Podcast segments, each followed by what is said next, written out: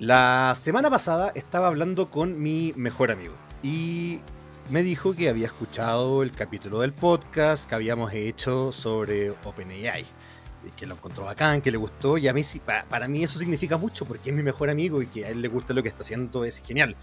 Y también me dijo otra cosa, me dijo, ¿te acuerdas de, Nación TV Nauta? Me dijo, eh, ese programa que daban en el UCB, la TV abierta, yo aprendí tanto, debería invitar al, al compadre TV Nauta. Y yo le dije como, no sé, no sé en qué están, no me acuerdo mucho el programa, la verdad, no tengo como tanta, tantos recuerdos, la verdad, yo honestamente como que no, dije, no sé, pero me puse a buscar, dije, buena onda, esta buena posibilidad, eventualmente se debería dar. Y eh, a las horitas después estaba revisando mi Instagram y en las solicitudes de mensaje eh, me habla una persona que se llamaba Sebastián Beche. Y yo digo, no sé quién es, pero dije voy a leerla y me decía que quería hablar conmigo y que le gustaba el podcast, le gustaba tecnología para todo. dije, genial. Y después empiezo a hacer el uno más uno y me doy cuenta que es, él es la persona de Nación TV Now. Te dije, tengo que hacer algo, tengo que invitarlo, tengo que hablar con él. Eh, inmediatamente tiene que estar la otra semana en el programa. Y aquí está conectado con nosotros, Sebastián Beche, ¿cómo estás? Muy bien, Martín, muy bien o Don Tincho para todos los efectos. Muchas qué, gracias. Honor tenerte, qué, honor tenerte aquí en, Tecnología para Todos, eh, un programa humilde, cordial, sincero, buena onda nomás, eh, sin ningún tipo de, de, pretensión más allá de pasarlo bien. Eh, y hablar de tecnología, por supuesto, pero Nación TV Nauta en, un momento era bien importante. ¿Cómo, cómo, se, ¿Cómo se gestó esto de llevar tecnología a la tele en un momento cuando se hablaba aún menos de tecnología que ahora? Mira, voy a ser súper súper honesto con esto. Pero el, el, primero e ícono de esto, y a quien todos le debemos, a quienes hemos estado en televisión hablando de tecnología, es Alex Check, Alexander Check, Mr. Chips, en el canal Rock and Pop. Él es el ícono mayor de este tema. Él fue el precursor absoluto. Antes del año 2000 ya hacía esto. Ahora, yo nunca lo vi, porque yo soy de Valparaíso. Y en Valparaíso no llegaba, el canal Rock and Pop. Y en esa época no estaba Internet de la forma masiva en que está ahora. Por ende, nunca supe de la existencia y no había registro en YouTube, en YouTube tampoco. Pero bueno, eran los 2000 y yo estudiaba ingeniería mecánica en, en la Católica del Paraíso ya tenía mi empresa que se dedicaba a la tecnología y de repente un profesor, que era eh, mi, eh, que además era el director del canal, don Jorge Bonchoyer, amigo de la familia, yo lo conocí hace muchos años, me sugiere que vaya al canal porque algo van a hacer sobre un programa de computación y como veía que yo siempre estaba vinculado a la tecnología, me sugirió ir.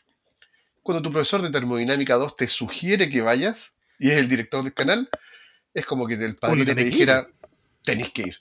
Fui, hice la prueba de cámara. Pero calmado, calmado, o sea, pero tú estabas trabajando en tecnología él, y, te, mandó, te mandó a la tele.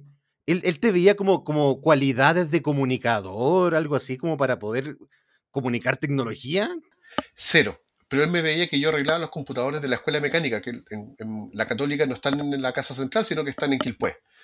Y estamos aislados del mundo, entonces los propios alumnos arreglábamos muchas cosas en esa época, no solo, no solo fierros o o autos o motores o lo que sea, sino que yo arreglaba además los computadores.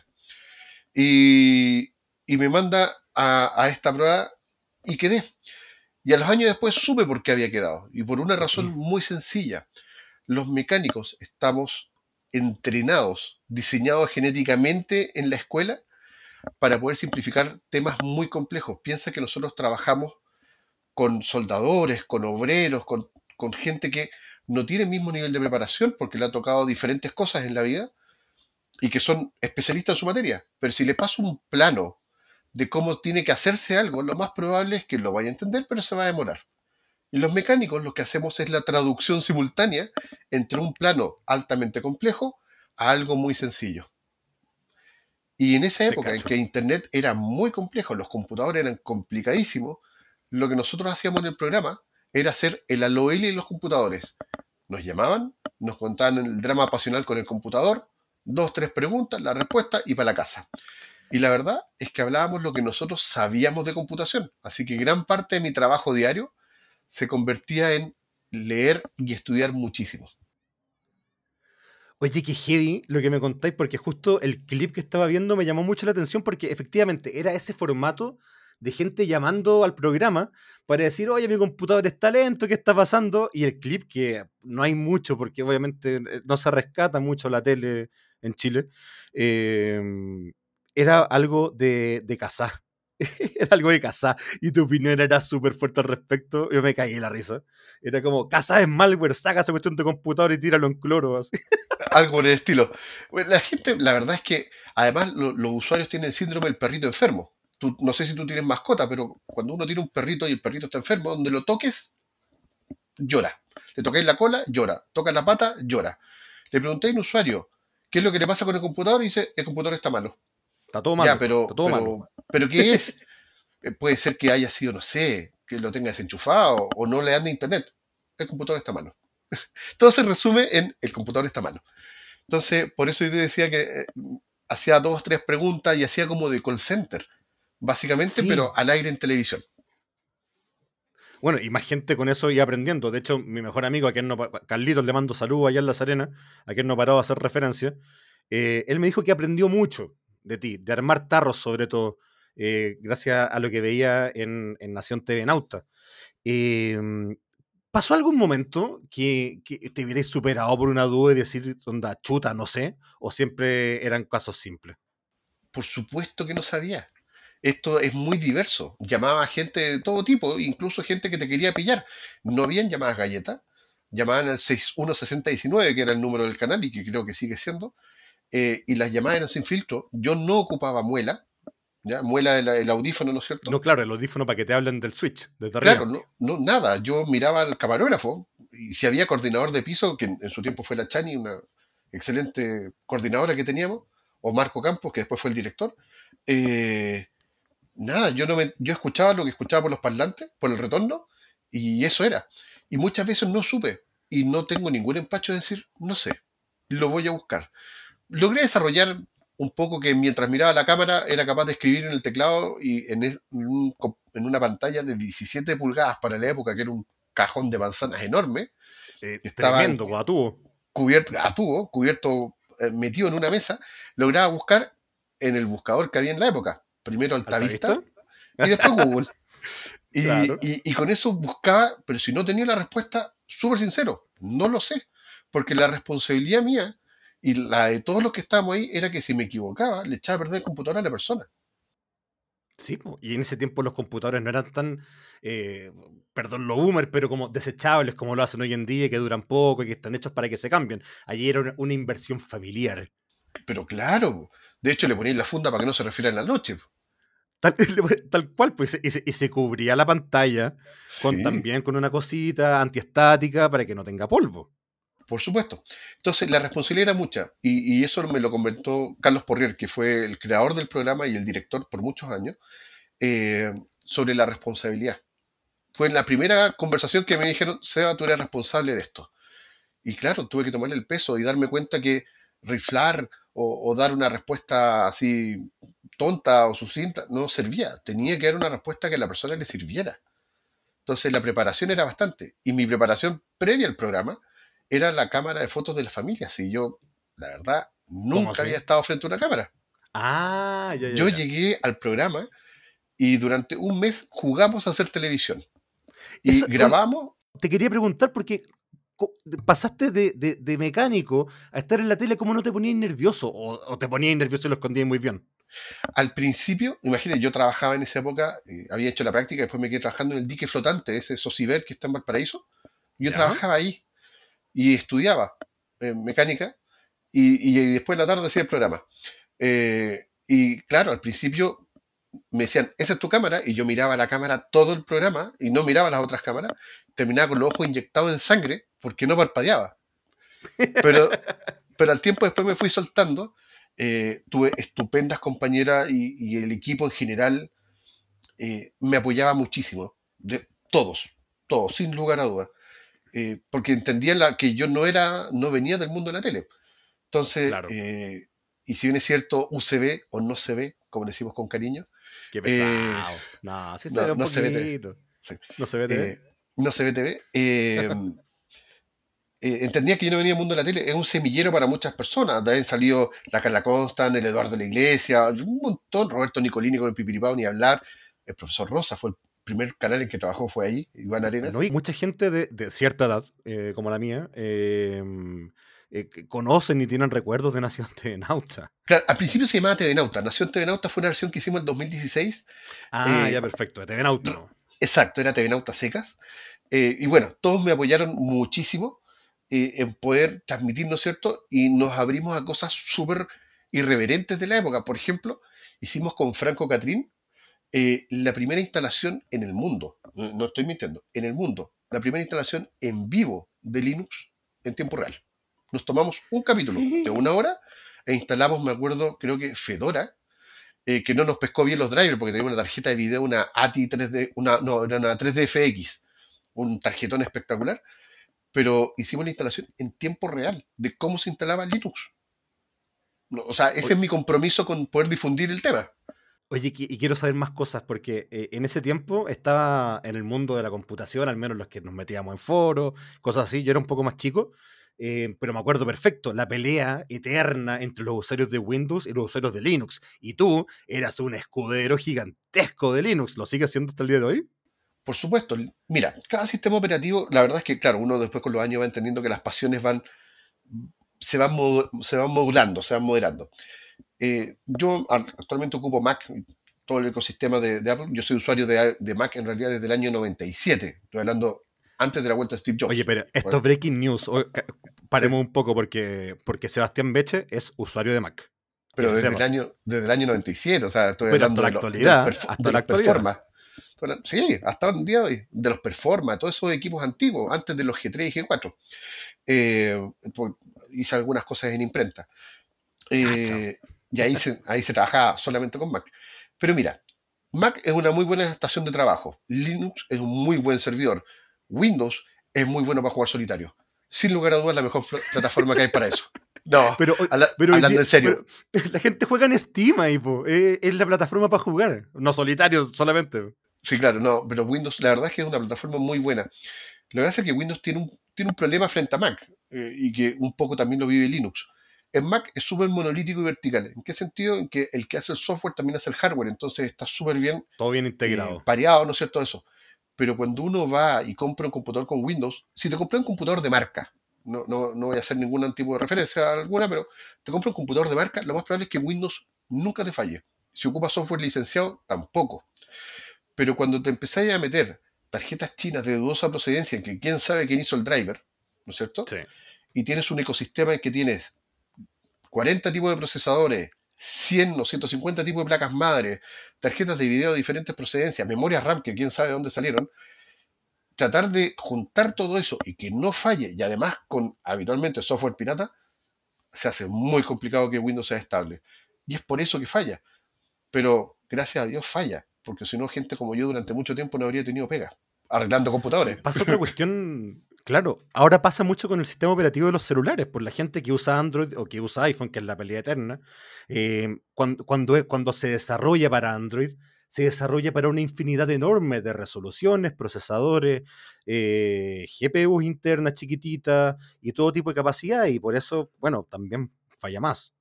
Eh, y por supuesto, tienes una serie de, de variables que el, creador no siempre puede controlar. Y eso es un tema y va a pasar. Eh, si tú me preguntas al día de hoy, Windows es tan estable como Mac o tan estable como Linux, siempre y cuando tengas el cuidado de tener software licenciado, que al día de hoy los precios han bajado drásticamente, ya no, ya no tiene el Office que cuesta 500 lucas, puedes Ahora es suscripción, todo. todo es suscripción, pero funciona y funciona bien. Y yo que trabajo ahora en el mundo corporativo, ¿no es cierto? Uno ve y las empresas todas tienen Microsoft y a todas les funciona perfecto. O ocupas Google y todo funciona perfecto. Entonces, el tema está en ser cuidadoso. Eh, si lo vas a ocupar de herramienta de trabajo, ahorrarte 5 lucas al mes por, por, no pagar una licencia versus tener un sistema estable que no vas a perder el trabajo porque se te cayó antes de salvar, yo creo que vale la pena hace un tirón de oreja a las empresas también, pues a las, que, a veces no, les importa usar software pirata en vez de pagar las licencias a los empleados y eventualmente puede ser pérdida de plata y de tiempo enorme. O sea, más allá que te pueden caer las penas del infierno porque ocupaste software pirata, el perder el trabajo que estás haciendo Yo creo que es invaluable. Un cabro que está haciendo la tesis, por ejemplo, y ocupando un software pirata. Al día de hoy, habiendo tanta opción, todos tienen un correo Gmail y tienen los Google Docs, ¿no es cierto?, para poder utilizar gratis. Y ocupáis software pirata, es como, flaco, ¿qué estáis haciendo? O sea, las prioridades. Si, si tenía un Mac, hasta viene con Pages. Por supuesto, y Keynote, que es mucho mejor que PowerPoint, por lo demás. Lo que no es lo que es insuperable. Lo que es insuperable de Microsoft es el Excel. Eso no hay forma de, Qué maravilla. Oye, ¿viste que ahora se está jugando en Excel? ¿Se están haciendo competencias? Mira, la verdad es que no lo he visto. Pero lo que sí me contaron el otro día y que yo estaba investigando es que lo están integrando con OpenIA. ¿Cómo así? Con ¿Qué, qué, se piensa hacer? Eh, A automatizar planilla. Eh, la automatización, fantástica. El cómo llegar y hacer modelos matemáticos a partir de una serie de datos. Por ejemplo, trata de hacer una campaña de Gauss en Excel. Es un culo.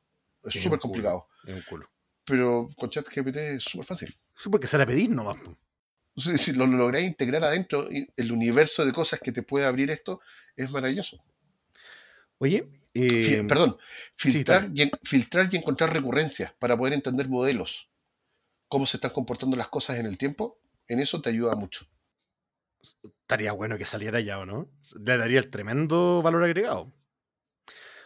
Oye, em, quiero saber, actualmente, o sea, actualmente, em, ¿qué celular estás usando? Porque yo sé que a la gente le importa esto antes de que me respondas, porque una persona que siempre ha sido eh, erudita en temas de computación, en temas de tecnología, en temas de hardware y de software, eh, a la gente le importa saber qué, utilizan, cuáles son eh, sus razones de compra, su, lo que lo llevó a elegir, porque siempre sabemos que hay gente como nosotros que le gusta la tecnología, antes de cada decisión de compra hay mucha investigación, hay mucho investigar, mucho review, siempre son compras informadas. Entonces, ¿qué celular usa Sebastián Meche? Mira, sí, hago compra informada y lo que se antepone entre yo y tener lo que quiero es el código, el código penal. Entendamos eso primero. Eh, yo he pasado, he ocupado Android, he ocupado iPhone, etc. Al día de hoy, todo mi ecosistema es Apple. Por temas de trabajo.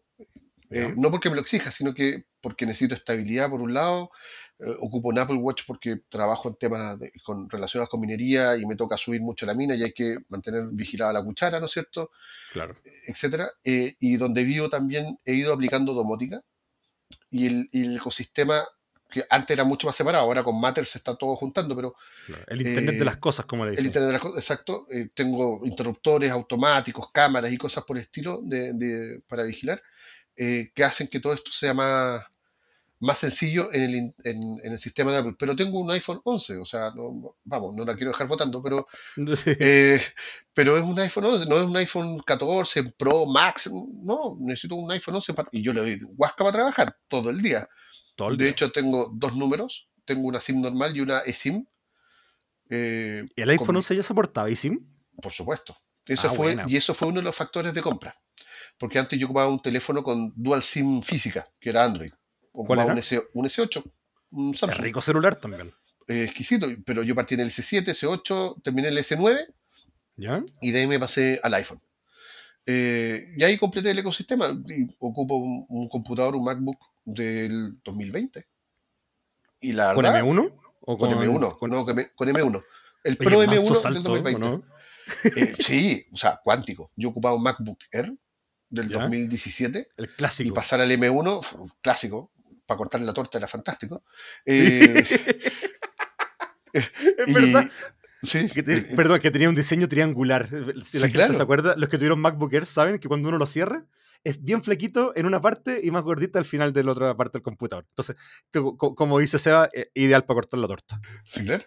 Eh, tuve la suerte de hacerme de un monitor Apple también, antiguo, es del 2013, pero se ve espectacular teclado y un trackpad para no tener problemas con la tendinitis que ahora me está matando, pero tengo un trackpad para, externo para poder, para poder manejarlo. ¿Y el, Magic Mouse ni, hablar? Ni olvídalo. Esa cuestión, aparte que para cargarlo tenéis que darlo vuelta, es como matarlo para poder enchufarle el cuento. Entonces, no, es pésimamente mal diseñado. Ya, pero trackpad, usuario de trackpad. Sí, por ¿Y, ¿Y, teclado? ¿Estoy usando teclado mecánico o teclado Apple? No, teclado Apple. Tengo teclado mecánico Apple. De los antiguos, los blancos. Eso que eran con borde transparente. Oye, pero esa es una reliquia. Y ¿eh? funciona No espectacular. se te vaya a perder. No se te vaya a perder. No, no, saco las teclas, las meto en una bolsa, en una malla y las pongo a lavar. No me lo presté. No, no te preocupes, No no, va a salir de mi casa. No, Pero- no, no me lo presté. Pero funciona súper bien. Pero la verdad es que si tú me preguntáis, lo tengo esto como ecosistema y como siempre he trabajado con Mac desde hace tantos años, para mí es algo nativo y funciona muy bien. Pero si tú me preguntáis con qué me quedo al día de hoy, eh, y yo siempre se lo digo a mis hijas cuando tienen que hacer un trabajo, no es PowerPoint, no es Keynote, es lápiz y papel. Por ahí parto siempre. Exacto. Yo me ocupo tres o cuatro agendas al año porque lo anoto todo y lo anoto todo en papel. No ocupo ni el iPad, no, no- nada. Papel y después paso a las herramientas virtuales. Tengo que hacer una presentación que me toca hacer muchas. Storyboard primero, lápiz y papel. ¿Qué es lo que voy a relatar? ¿Cómo lo voy a hacer? Es independiente la, a la herramienta que uno utilice. Primero está en sentarse a hacer bien las cosas y después pasarlo al mundo digital en la herramienta que uno quiera. Y cuando elegí el entorno Apple es porque me hacía todo bastante más sencillo porque era la forma en que yo había trabajado durante muchos años. Nada más que por eso. Oye, para ir cerrando, quiero saber cuál es tu mejor y peor recuerdo de, TV Nauta. El peor recuerdo, haberlo terminado. Oh, Me dolió muchísimo.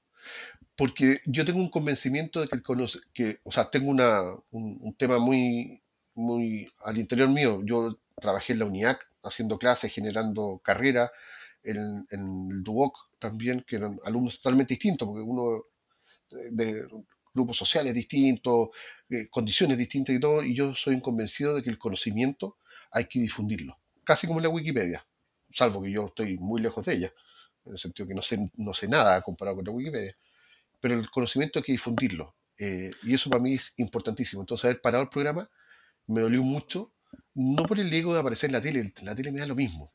Eh, el tema está en difundir el conocimiento.